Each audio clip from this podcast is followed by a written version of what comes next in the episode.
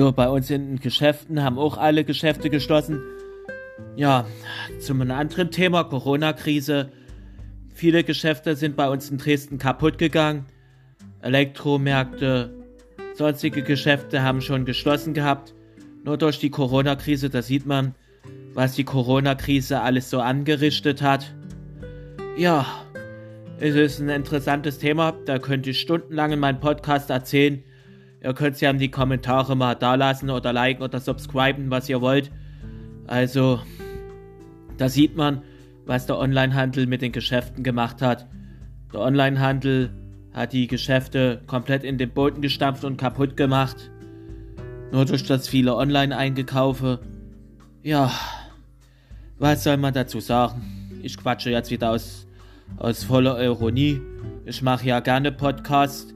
Wenn ihr weitere Themen haben wollt, schaut einfach auf meinen TikTok-Kanal vorbei, Instagram, Facebook, Snapchat, Stereo und sonstige Kanäle. So erstmal zurück zum Thema.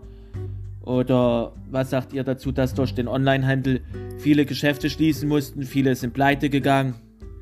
Ja, bei uns in der Stadt ist nicht mehr so viel los. Und, und es wirklich mal zu betonen, wo man sich dann wirklich die, die Zeit mit Podcasts vertreibt, Podcasts neu produziert, neue Themen entwickelt.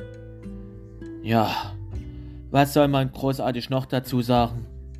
Oben hatte Aldi geschlossen, Baumärkte haben zugemacht. Ja, vieles ist pleite gegangen, vieles ist den Bach runtergegangen. Mediamarkt bei uns in Dresden wird auch schließen, Saturn wird auch dicht machen. Ja, alles nur durch den Onlinehandel. Was soll man dazu sagen? Zwei Minuten sind schon wieder rum. Oh, eine wahre Freude. Naja, vieles ist dadurch kaputt gegangen. Ja, zwei Minuten, wo man mal sein Frust mal ein bisschen davon quatscht. Ich werde dann gleich noch einen Podcast veröffentlichen. Ich habe ja lange keine mehr gemacht.